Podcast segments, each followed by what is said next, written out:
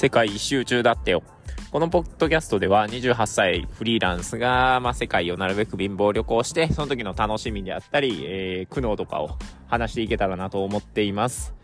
で、今回4回目なんですけど、まあ4日目なんですけど、結構、ちゃんと観光してきたなっていう感じですね。ちょっと、ホテルを適当に予約してたんで、で、思いのほかホーチミン、あ、ホーチミンじゃない、ハノイにいたので、まあ、ホテル帰ることになったんですよね。まあ、何日いるかわからなかったんで、まあ、とりあえず4日ぐらい、えー、予約しておこうかって言って予約していたホテル。で、まあ、そんなに、今、Wi-Fi はギリ、えー、通ってるけど、ね、あの、ドミトリーの部屋が、なんか本当に3階建ての、えー、ベッドが、えー、4つぐらい1部屋にあって、で、すごい暗くてジメジメしてる部屋だったんで、ちょっと変えたいなと気分を。それで、えー、ホテル変えたんですよね。で、1700円ぐらいで、えー、まあ、個室。で、しかもベッドがなんかキングサイズみたいな。まあ、二人用の部屋なんですけど、そういう安いの見つけて、あ、これはいいわ、ということで予約して、で、朝チェックアウトして、で、そこのホテル行って荷物を貸してもらって、で、観光してきたって感じですね。で、あんまりね、あの、たびたび言ってるんですけど、観光地を調べてないので、まあ、とりあえず、あの、マップを見て、ここはぽいなっていうところもあってきたんですけど、で、今、ベトナムが旧正月で、結構いろんなところでその正月らしい催し物みて、みたいなのあったんですよね。で、行った場所の近くで、多分そこ自体は観光地ではないと思うんですけど、まあ、あの、ハッピーニューイヤーということで、なんだろうな、日本でいう露店みたいなものが並んでるところに行ったりしましたね。で、面白かったのが、なんか占いみたいなところとか結構こう、名前を漢字で書きますよっていうサービスなのかながなんか好きな字を漢字で書きますみたいな、そういう露店が多くて、で、日本であんまり占いの露店って見かけないじゃないですか。なんかこう、駅とか、なんかビルに、こう、占いの館みたいなのがあったりしても、なんかそれがこう、お祭りの露店で出てくるっていうことはないと思うので、まあちょっと珍しいなと。ただ僕も一回やろうと思って、あの、話しかけてみたんですけど、全く英語が通じずに、ちょっとこれは何を聞いてもしゃあないと。で、向こうも多分しゃあないって感じになるので、まあちょっとやめようかなという感じで終わりましたね。で、その次に、これはもうがっつり観光名所なんですけど、孔子廟って読むのかな？あのー、孔子を祀った、なんかこのベトナムの学問を象徴する場所みたいな。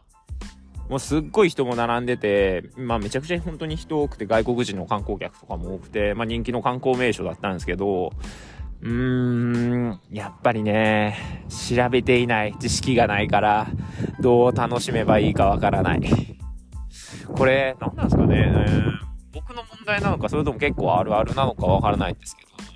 なんかその場所の歴史というか、その場所について何も知らないと、本当に建物を見て終わる。で、建物を見てもなんかね、よっぽどすごい建物ならまだしも、そんなになんかこう、別に超でかいとか、なんか、建築がめちゃくちゃすごいみたいな。まあ、建築がすごいって何やって話になってくるんですけど、じゃないと正直あんまりわからなかったので、本当に多分一番早く出たんじゃないかな。一周してさーっと出ちゃいましたね。本当に後悔。やっぱ調べるべきですね。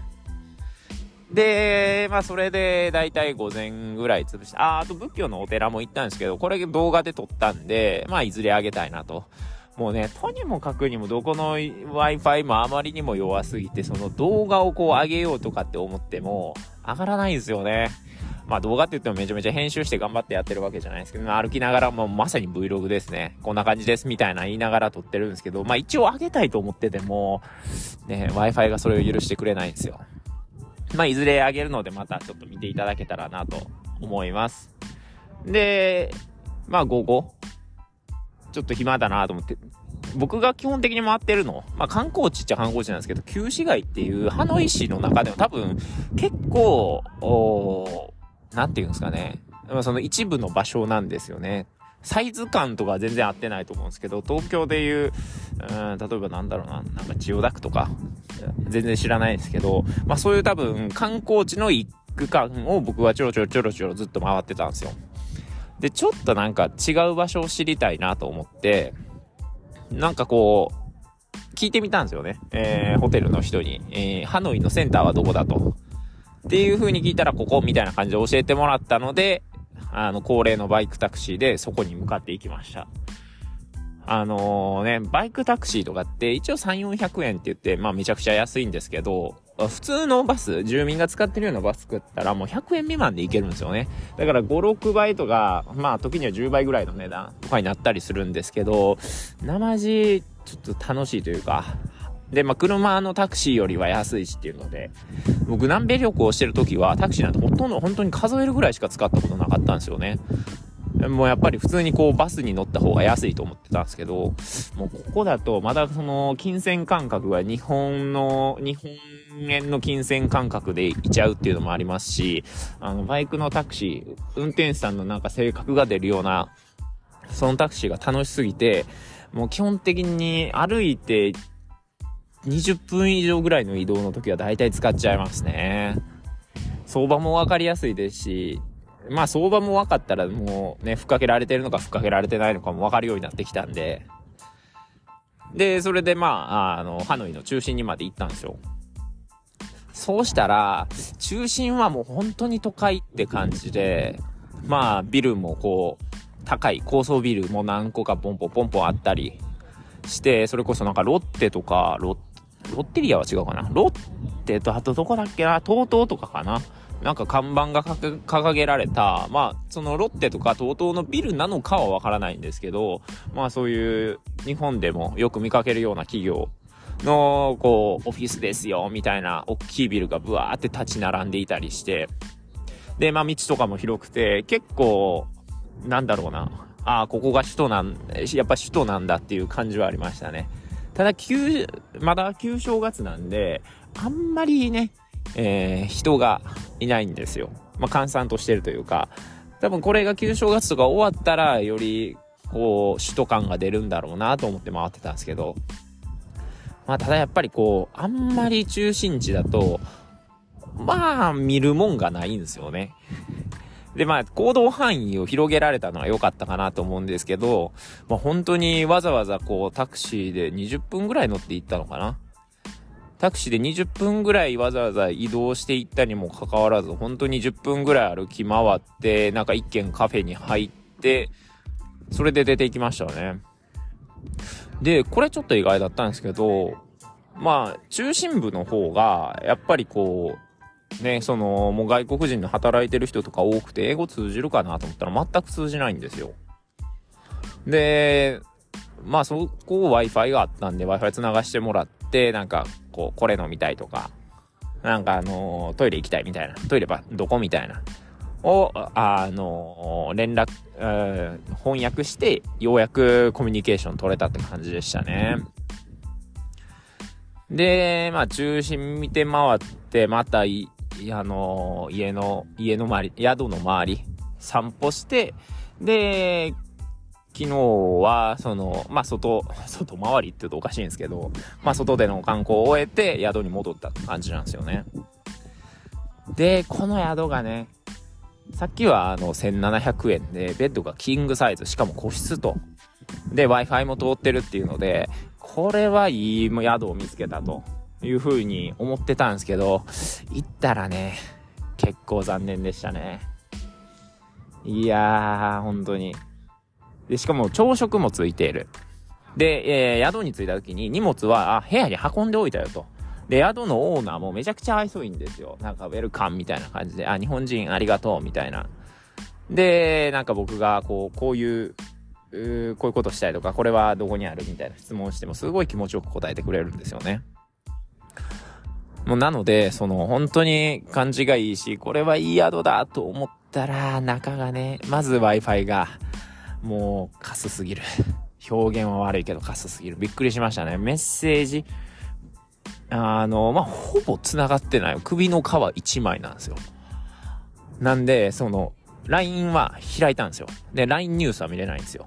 で、メッセージ送ったら、びっくりしましたね。2行ぐらいのメッセージですよ。20分ぐらいかかったんじゃないかな。時差。20分、今時月でももうちょっと通信環境はいいぞと。月にメッセージ送ってももうちょい早く着くんじゃないかというぐらい時間かかりましたね、メッセージ送るのに。だからもう、まあもちろんね、YouTube とかは見られないですし、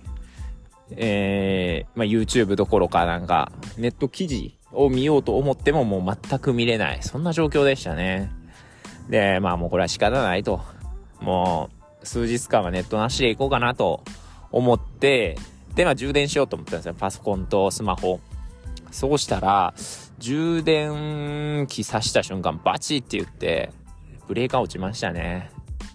うん、これは初めての体験。で、しかも別に、えー、なんだろうな、えー、エアコンつけて、テレビつけて、えー、ドライヤーつけてみたいなわけじゃないんですよ。電気を、あの、3つぐらいしか本当につけてないんですよ。3つっていうのもトイレの1部屋と、えー、と、すっごい大きい部屋なのに、2つぐらいしか電気なくて、ボタン6個あるのに、そのうちの4つ押しても何も反応しないというか。なんで、その3つぐらいつけて、プラスアルファ、その電気3つプラスアルファスマホとパソコンの充電で、ブレーカー落ちたんですよ。でもちょっとなんかあの Wi-Fi で結構あの繋がらなくてイライラしてたんで、もう電源落ちた時に、これでそのホテル全体の電源が落ちてれば、なんかよっしゃかましてやったなと あの、このホテルに一矢報いてやったなというしょうもないこと考えてたんですけど、もう周り見渡したら、落ちてたのは僕の部屋だけですね。階段とか、向こうの部屋がちょっと明かりとか漏れてたんで、あ、ここしか落ちてないのかと。いうことで、まあちょっと残念だったんですけど、まあ、ただね、あの、一点良かった点は、あの、階段の横にブレーカーがあったんで、もうそのまま別に、あの、オーナーに連絡することなく自分でポチってあげて、改めて電源つけたっていうことぐらいですかね。なんでね、これは、アジアの教訓なのか、ベトナムの教訓なのか、海外旅行、海外旅行の教訓ですかね。えー、ホテルが、あの、ホテルの部屋がでかいとか、ベッドがでかいとかで、結構多分みんな、あの、満足するだろうって思われてるんですけど、結構僕らからしたら Wi-Fi って重要じゃないですか。なんで、で、Wi-Fi が完備してあっても、その Wi-Fi が、えー、使えるとは限らない。だから、あの、まあ、要点としては、あの、部屋の写真とかベッドの大きさ、個室っていうだから、あの、いいホテルとは限らない。まあ、今回のように、なんかもうブレーカーすぐ落ちる Wi-Fi 弱いっていう可能性も十分ありますし、あとは、そうですね、あの、まあ、部屋はチャット選んだ方がいいんですけど、でもね、写真だけじゃね、Wi-Fi のスピードなんて判断できないし、多分、聞いたら Wi-Fi 使えるって、使えるって答えると思うんですよ。で、嘘じゃないんですよ。あの、僕は20分かけてメッセージは送れたんで、ただその、ビデオ見れるみたいな。とかっていうなんか具体、まあね、こういう質問してもね、多分見れるとか言われるんでしょうけど、まあなので、あの、ちゃんと仕事とかしないといけないとか、えー、ちょっと Wi-Fi がないときついっていう人は、結構ランクが上の、あの、ホテルまあちょっと、普通のね、ドミトリーとかに比べたら、5倍、下手したら10倍ぐらいかかるようなところでも、取った方が安心ですかね。なんて本当に昨日の夜はイライラしながら、地球の歩き方をもう読んでやろうと決意したんですけど、まああの世界一周用みたいなんで、世界の各国の情報書いてあるやつは買ったんですけど、一回も読んでなかったんですよね。なんかこう、やっぱ1ページ1ページとか半ページに1カ国なんで、情報薄いなって勝手に思っちゃって読んでなかったんですけど、昨日はずっとそれ読んでましたね。うん。それで知ったのが日本には、なんとその、1300年、700年、だから、あの、平安時代ぐらいから、あの、作られ、えー、作られた、藤原氏によって作られた宿があるそうです。これ僕、地球の歩き方で昨日読みました。あの、もし、あの、知りたかったら、